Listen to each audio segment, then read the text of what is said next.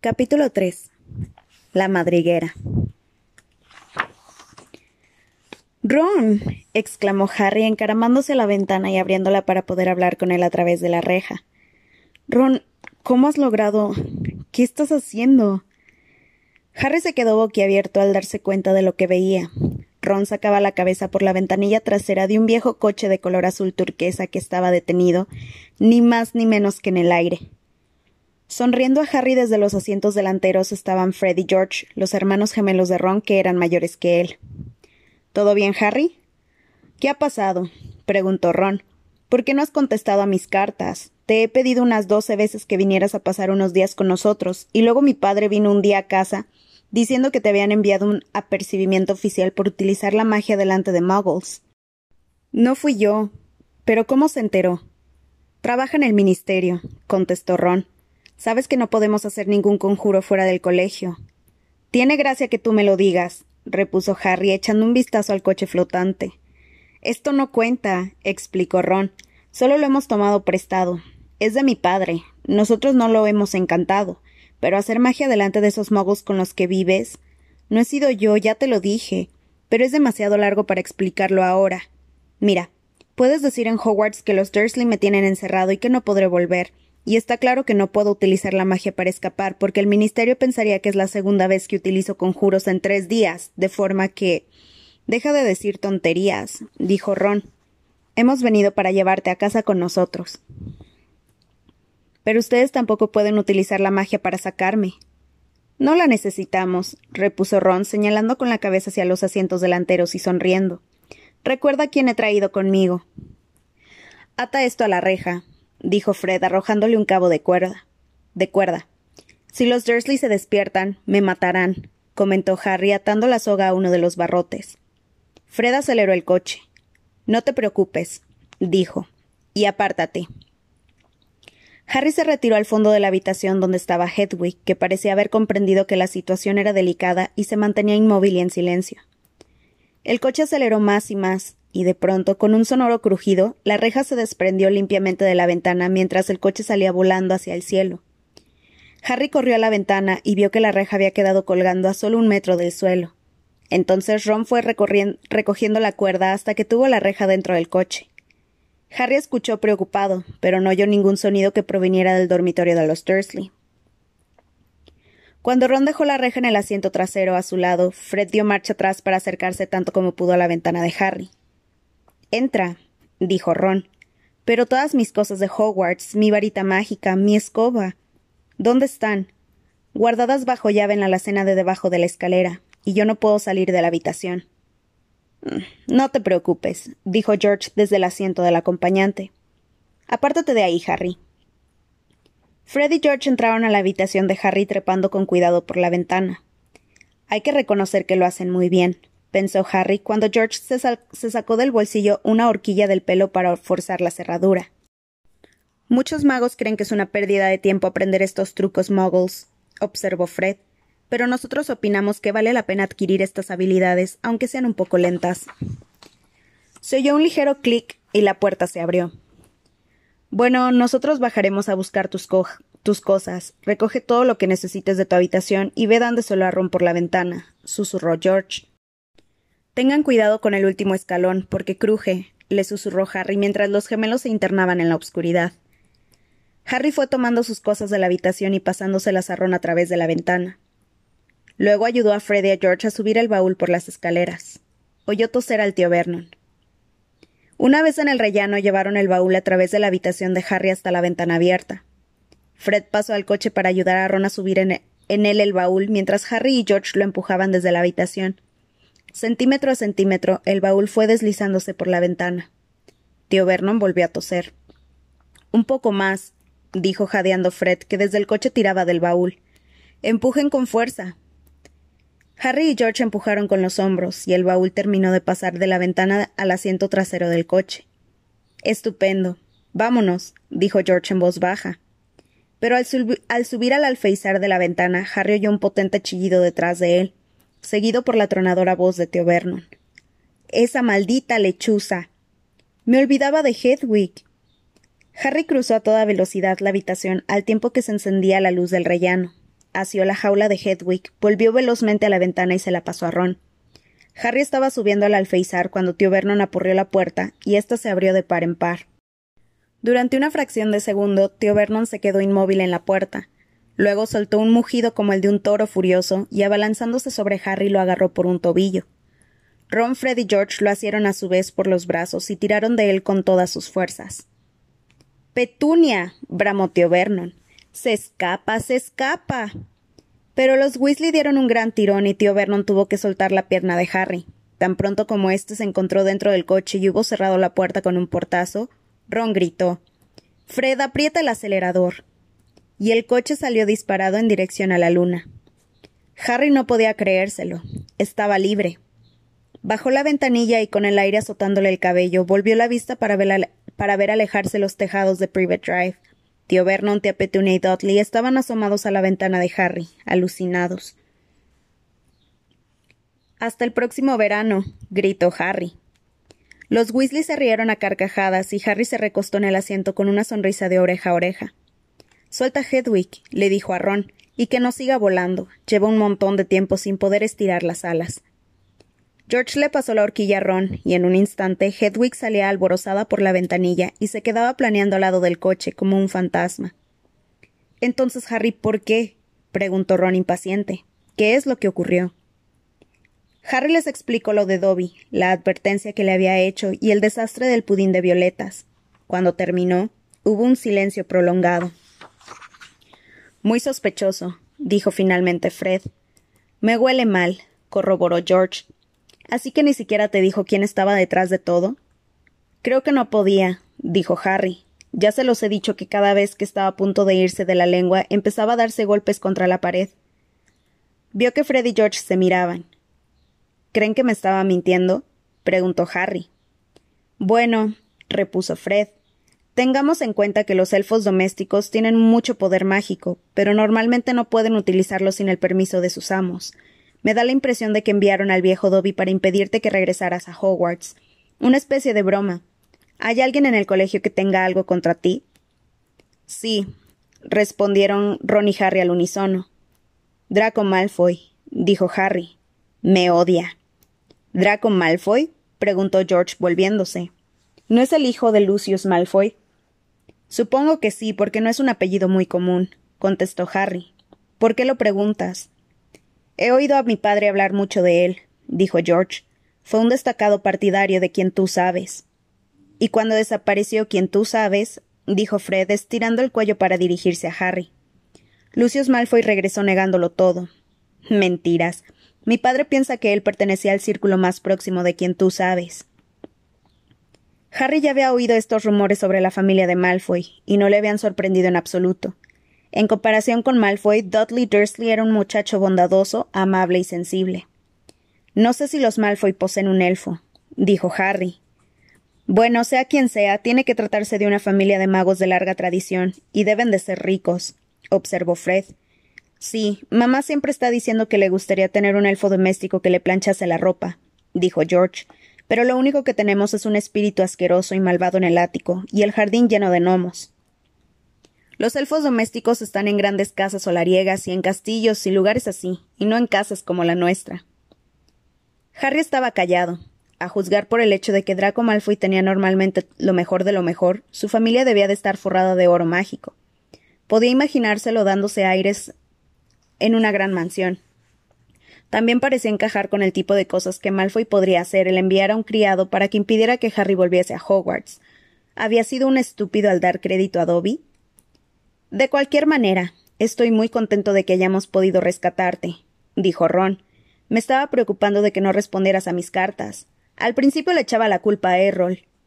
¿Quién es Errol? Nuestro búho, pero está viejo. No sería la primera vez que le da un colapso al hacer una entrega. Así que intenté pedirle a Percy que me prestara a Hermes. ¿Quién? El búho que nuestros padres compraron a Percy cuando lo nombraron prefecto, dijo Fred desde el asiento delantero. Pero Percy no quiso dejármelo, añadió Ron. Dijo que lo necesitaba a él. Este verano Percy se está comportando de forma muy rara, dijo George frunciendo el entrecejo. Ha estado enviando montones de cartas y pasando muchísimo tiempo encerrado en su habitación. No puede uno estar todo el día sacando brillo a la insignia de prefecto. Te estás, te estás desviando hacia el oeste, Fred. añadió, señalando un indicador en el salpicadero. Fred giró el volante. ¿Su padre saben que se han llevado el coche? preguntó Harry, adivinando la respuesta.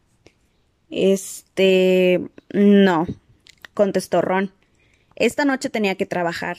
Espero que podamos dejarlo en el garaje sin que nuestra madre se dé cuenta de que nos lo hemos llevado. ¿Qué hace su padre en el Ministerio de Magia? Trabaja en el departamento más aburrido, contestó Ron. La oficina contra el uso indebido de artefactos muggles. ¿Qué cosa? Se trata de cosas que han sido fabricadas por muggles, pero que alguien encanta y que terminan de nuevo en una casa o una tienda muggle. Por ejemplo, el año pasado murió una anciana bruja y vendieron su juego de té a un anticuario. Una mujer, una mujer muggle lo compró, se lo llevó a su casa e intentó servir el té a sus amigos. Fue una pesadilla. Nuestro padre tuvo que trabajar horas extras durante varias semanas. ¿Qué ocurrió? Pues que la tetera se volvió loca y arrojó un chorro de té hirviendo por toda la sala, y un hombre acabó en el hospital con las tenacillas para sujetar los terrones de azúcar aferradas a la nariz. Nuestro padre estaba desesperado. En el departamento solamente están él y un viejo brujo llamado Perkins, y tuvieron que hacer encantamientos desmemorizantes y otros parecidos para que no se acordaran de nada. Pero su padre. Este coche. Sí, Fred se rió. Todo lo relacionado con los muggles lo vuelve loco. Tenemos el cobertizo lleno de chismes muggles. Los toma, los hechiza y vuelve a ponerlos en su sitio. Si viniera a inspeccionar nuestra casa, tendría que arrestarse a sí mismo. A mamá la saca de quicio. Ahí está la carretera principal, dijo George, mirando hacia abajo a través del parabrisas. Llegaremos dentro de diez minutos. Qué bueno, porque ya se está haciendo de día. Un tenue resplandor sonrosado aparece en el horizonte, al este. Fred dejó que el coche fuera perdiendo altura, y Harry vio a la escasa luz del amanecer el mosaico que formaban los campos y los grupos de árboles. Vivimos un poco apartados del pueblo, explicó George, en Ottery St. Catchpole. El coche volador descendía más y más. Entre los árboles destellaba ya el borde de un sol rojo y brillante. Aterrizamos, exclamó Fred cuando con una ligera sacudida tomaron contacto con el suelo. Aterrizaron junto a un garaje en ruinas, en un pequeño corral, y Harry vio por primera vez la casa de Ron. Parecía como si en otro tiempo hubiera sido una gran posilga de piedra, pero aquí y allá habían ido añadiendo tantas habitaciones que ahora la casa tenía varios pisos de altura y estaba tan torcida que parecía sostenerse en pie por arte de magia. Y Harry sospechó que así era probablemente. Cuatro o cinco chimeneas coronaban el tejado. Cerca de la entrada, clavado en el suelo, había un letrero torcido que decía La madriguera. En torno a la puerta principal había un revoltijo de botas de goma y un caldero muy oxidado. Varias gallinas gordas de color marrón picoteaban a sus anchas por el corral. No es gran cosa. Es una maravilla, repuso Harry contento, acordándose de Private Drive. Salieron del coche. Ahora tenemos que subir la escalera sin hacer el menor ruido, advirtió Fred y esperar a que mamá nos llame para el desayuno. Entonces tú, Ron, bajarás la escalera dando saltos y diciendo Mamá, mamá, mira quién ha llegado esta noche. Ella se pondrá muy, contenta y nadie tendrá que saber que hemos utilizado el coche. Bien, dijo Ron. Vamos, Harry, yo duermo en el. De repente, Ron se puso de un feo color verdoso y clavó los ojos en la casa. Los otros tres se volvieron. La señora Weasley iba por el corral espantando a las gallinas, y para tratarse de una mujer pequeña, rolliza y de rostro bondadoso, era sorprendente lo que podía lo que podía parecerse a un tigre de enormes colmillos. Oh, oh, musitó Fred. Oh, por Dios, exclamó George. La señora Weasley se plantó delante de ellos con las manos en las caderas y paseó la mirada de uno a uno. Llevaba un delantal estampado de cuyo bolsillo sobresalía una varita mágica. Así que dijo. Buenos días, mamá, saludó George, poniendo lo que él consideraba que era una voz alegre y encantadora. ¿Tienen idea de lo preocupada que he estado? preguntó la señora Weasley en un tono aterrador. Perdona, mamá, pero es que mira, teníamos que. Aunque los tres hijos de la señora Weasley eran más altos que su madre, se, se amilanaron cuando descargó su ira sobre ellos. Las camas vacías, ni una nota, el coche no estaba, Pudieron haber tenido un accidente. Creía que me estaba volviendo loca, pero eso no les importa, ¿verdad? Nunca. En toda mi vida. Ya verán cuando llegue a casa su padre. Un disgusto como este nunca me lo dieron Bill, ni Charlie, ni Percy. Percy el perfecto, murmuró Fred. Podría seguir su ejemplo, gritó la señora Weasley, golpeándole el pecho con el dedo. Podrían haberlos matado, o podría haberlos visto alguien, y su padre se habría quedado sin trabajo por su culpa. Les pareció que la reprimenda duraba horas. La señora Weasley enronqueció de tanto gritar y luego se, plantó delante de Harry, que retrocedió asustado.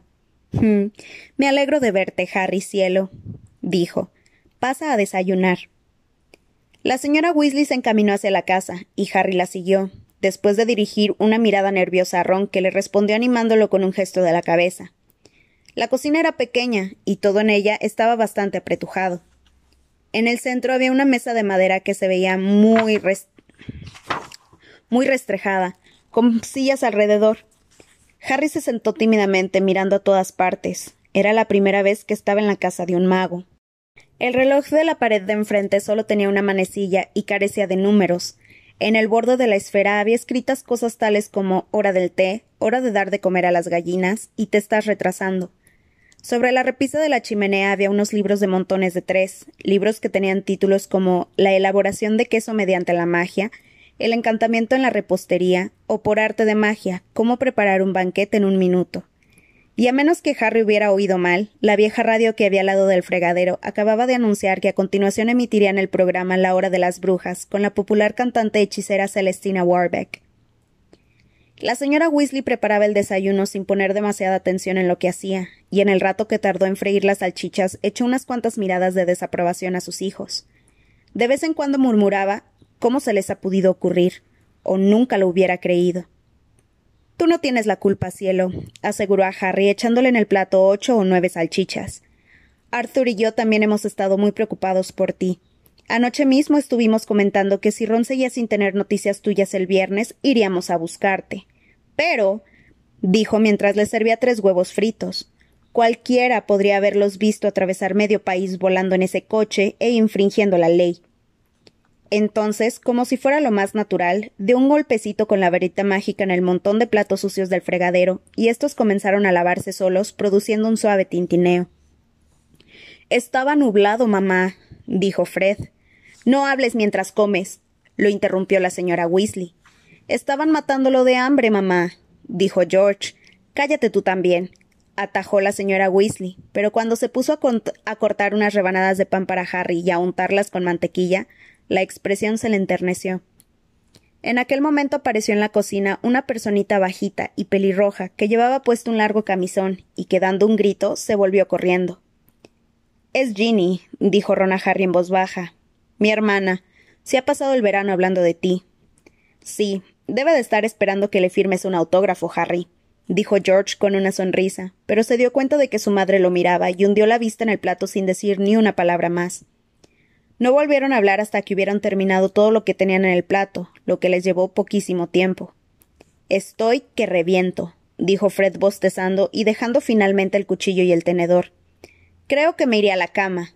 Ay, sí, cómo no, de eso nada, lo interrumpió la señora Weasley. Si te has pasado toda la noche por ahí ha sido culpa tuya. Así que ahora vete a desnomizar el jardín, que los gnomos me están volviendo loca, se están volviendo a desmadrar. Pero mamá, y ustedes dos vayan con él, ordenó ella mirando a Ron y George. Tú sí puedes irte a la cama, cielo, le dijo a Harry. Tú no les pediste que te llevaran volando en ese maldito coche. Pero Harry, que no tenía nada de sueño, dijo enseguida Ayudaré a Ron. Nunca he visto una, una desnominización. Eres muy amable, cielo, pero es un trabajo aburrido, dijo la señora Weasley. Veamos lo que Lockhart dice sobre el particular y tomó un pesado volumen de la repisa de la chimenea. George se quejó. Mamá, ya sabemos desnomizar un jardín. Harry echó una mirada a la cubierta del libro. Llevaba escritas en letras doradas de fantasía las palabras Guía de las plagas en el hogar de Gilderoy Lockhart. Ocupaba casi toda la portada una fotografía de un mago muy guapo de pelo rubio ondulado y ojos azules y vivarachos. Como todas las fotografías en el mundo de la magia, esta también se movía, el mago que Harry supuso que era Gilderoy Lockhart guiñó un ojo a todos con descaro. La señora Weasley le sonrió abiertamente. Es muy bueno, dijo ella. Conoce al dedillo todas las plagas del hogar. Es un libro estupendo. A mamá le gusta, dijo Fred en voz baja, pero bastante audible. No digas estupideces, Fred, dijo la señora Weasley ruborizándose. Muy bien. Si crees que sabes más que Lockhart, ponte ya a ello. Pero hay de ti si queda un solo gnomo en el jardín cuando yo salga. Entre quejas y bostezos, los Weasley salieron arrastrando los pies seguidos por Harry. El jardín era grande, y a Harry le pareció que era exactamente como tenía que ser un jardín. A los Dursley no les habría gustado, estaba lleno de maleza, y el césped necesitaba un recorte. Pero había árboles de tronco nudoso junto a los muros, y en los arriates plantas exuberantes que Harry nunca había visto, y un gran estanque de agua verde lleno de ranas. Los muggles también tienen gnomos en sus jardines, ¿sabes? dijo Harry a Ron mientras atravesaban el césped. Sí, ya he visto esas cosas que ellos piensan que son gnomos, dijo Ron inclinándose sobre una mata de peonias como una especie de Santa Clauses gorditos con cañas de pescar. Se oyó el ruido de un forcejeo, la peonia se sacudió y Ron se levantó diciendo en tono grave Esto es un gnomo. Suéltame, suéltame. chillaba el gnomo. Desde luego no se parece a Santa Claus. Era pequeño y de piel curtida, con una cabeza grande y huesuda. Parecía una pequeña patata. Ron lo sujetó con el brazo estirado mientras el gnomo le daba patadas con sus fuertes piececitos. Ron lo, aferró por los tobillos y lo puso cabeza abajo. Esto es lo que tienes que hacer, explicó.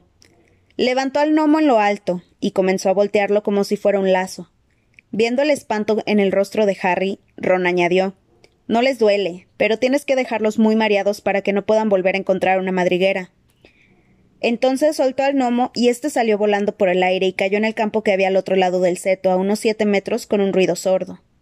¡Buh! ¡Qué pena, dijo Fred. ¿Qué te apuestas a que lanzo el mío más allá de, aquel tocón? Harry aprendió enseguida que no había que sentir compasión por los gnomos y decidió lanzar al otro lado del seto al primero que capturó. Pero éste, percibiendo su indecisión, le hundió sus afiladísimos dientes en un dedo y le costó mucho trabajo sacudírselo. Caramba, Harry, eso habrán sido casi veinte metros. Pronto el aire se llenó de gnomos volando. Ya ves que no son muy listos, observó Fred, agarrando cinco o seis gnomos a la vez. En cuanto se enteran de que estamos desnomizando, salen a curiosear. Ya deberían haber aprendido a quedarse escondidos en su sitio. Al poco rato vieron que los gnomos que habían aterrizado en el campo, que eran muchos, empezaban a alejarse andando en grupos, con los hombros caídos. Volverán, dijo Ron, mientras contemplaba cómo se internaban en el seto del otro lado del campo. Les gusta este sitio. Papá es demasiado blando con ellos, porque piensa que son divertidos. En aquel momento se oyó la puerta principal de la casa. Ya llegó, dijo George. Papá está en casa. Y corrieron a su encuentro.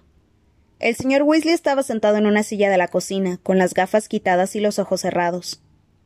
Era un hombre delgado, bastante calvo, pero el escaso pelo que le quedaba era tan rojo como el de sus hijos. Llevaba una larga túnica verde polvorienta y estropeada de viajar. ¡Ah! ¡Qué noche! farfulló, sujetando la tetera mientras los muchachos se, sentaban a su alrededor. Nueve redadas. Nueve. Y el viejo Mundungus Fletcher ha intentado hacerme un maleficio cuando le he dado la espalda. El señor Weasley tomó un largo sorbo de té y suspiró. ¿Has encontrado algo, papá? preguntó Fred con interés. Solo unas llaves que merman y una tetera que muerde, respondió el señor Weasley en un bostezo. Sin embargo, han ocurrido algunas cosas bastante feas que no afectaban a mi departamento. Se han llevado a Mortacle para interrogarlo sobre unos hurones muy raros, pero eso incumbe al Comité de Encantamientos Experimentales, gracias a Dios. ¿Para, ¿Para qué sirve que unas llaves se encojan? preguntó George. Para atormentar a los muggles, suspiró el señor Weasley. Se les vende una llave que merma hasta hacerse diminuta para que nunca puedan encontrarla cuando la necesitan. Naturalmente es muy difícil dar con el culpable, porque ningún muggle quiere admitir que sus llaves merman. Siempre insisten en que las han perdido. Jesús. No sé de lo que serían capaces para negar la existencia de la magia, aunque la tuvieran delante de los ojos. Pero no les creerían las cosas que a nuestra gente le han dado por encantar. Como coches, por ejemplo. La señora Weasley había aparecido blandiendo un atizador como si fuera una espada. El señor Weasley abrió los ojos de golpe y dirigió a su mujer una mirada de culpabilidad. ¿Coches, Molly, cariño? Sí, Arthur, coches, dijo la señora Weasley con los ojos brillándole. Imagínate, solo imagínate, que un mago se compra un viejo coche oxidado y le dice a su mujer que quiere llevárselo para ver cómo funciona, cuando en realidad lo está encantando para que vuele. El señor Weasley parpadeó. Bueno, querida, creo que estarás de acuerdo conmigo en que no ha hecho nada en contra de la ley, aunque quizá debería, debería haberle dicho la verdad a su mujer. Verás, existe una laguna jurídica. Siempre y cuando él no tenga la intención, de usar el coche para volar, el hecho de que el coche pueda volar no constituye en sí. Arthur Weasley, tú te encargaste personalmente de que existiera una laguna jurídica cuando redactaste esa ley. gritó la señora Weasley solo para poder seguir jugando con todos esos cachivaches muggles que tienes en el cobertizo. Y para que lo sepas, Harry ha llegado esta mañana en ese coche en el que no tenías intención de hacer volar. ¿Harry? dijo el señor Weasley mirando a su esposa sin comprender. ¿Qué Harry? Al darse la vuelta vio a Harry y se sobresaltó. Dios mío. ¿Es Harry Potter?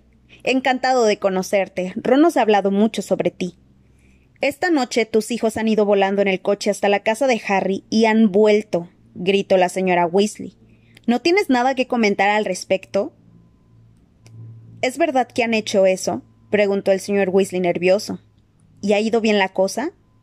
quiero decir, titubeó al ver que su esposa echaba chispas por los ojos. Que eso ha estado muy mal, muchachos. Muy, pero muy, muy mal. Dejémosle que lo arreglen entre ellos, dijo Ron Harry en voz baja al ver que su madre estaba a punto de estallar. Vamos, quiero enseñarte mi habitación. Salieron sigilosamente de la cocina y, siguiendo un estrecho pasadizo, llegaron a una escalera torcida que subía atravesando la casa en zigzag. En el tercer rellano había una puerta entornada. Antes de que cerrara de un golpe, Harry pudo ver un instante un par de ojos castaños que estaban espiando. Ginny, dijo Ron, no sabes lo raro que es que se muestre así de tímida. Normalmente nunca se esconde. Subieron dos tramos más de escalera hasta llegar a una puerta con la pintura desconchada y una placa pequeña que decía Habitación de Ronald. Cuando Harry entró, con la cabeza casi tocando el techo inclinado, tuvo que cerrar un instante los ojos. Le pareció que entraba en un horno, porque casi todo en la habitación era de color naranja intenso. La colcha, las paredes, incluso el techo. Luego se dio cuenta de que Ron había cubierto prácticamente cada centímetro del viejo papel pintado con pósteres en que se veía al mismo grupo de siete magos y brujas que llevaban túnicas de color naranja brillante, sostenían escobas en la mano y saludaban con entusiasmo. ¿Tu equipo de Quidditch favorito? le preguntó Harry. Los Chotley Cannons, confirmó Ron, señalando la colcha naranja en la que había estampadas dos Cs gigantes y una bala de cañón saliendo disparada. Van novenos en la liga. Ron tenía los, libros de magia del colegio amontonados desordenadamente en un rincón junto a una pila de cómics que parecían pertenecer todos a la serie Las aventuras de Martin Mix, el Muggle loco. Su varita mágica estaba en el alféizar de la ventana, encima de una pecera llena de huevos de rana y al lado de Scabbers, la gorda rata gris de Ron, que dormitaba en la parte donde daba el sol. Harry echó un vistazo por la diminuta ventana tras pisar involuntariamente una baraja de cartas autobarajables que se hallaba esparcida por el suelo. Abajo, en el campo, podía ver un grupo de gnomos que volvían a entrar de uno a uno a hurtadillas en el jardín de los Weasley a través del seto. Luego se volvió hacia Ron, que lo miraba con impaciencia, esperando que Harry emitiera su opinión. Es un poco pequeña, se, se apresuró a decir Ron, a diferencia de la habitación que tenías en casa de los muggles. Además, aquí arriba está el espíritu del desván que se pasa el tiempo golpeando las tuberías y gimiendo. Es la mejor casa que he visto nunca, dijo Harry con una sonrisa. Ron se ruborizó hasta las orejas.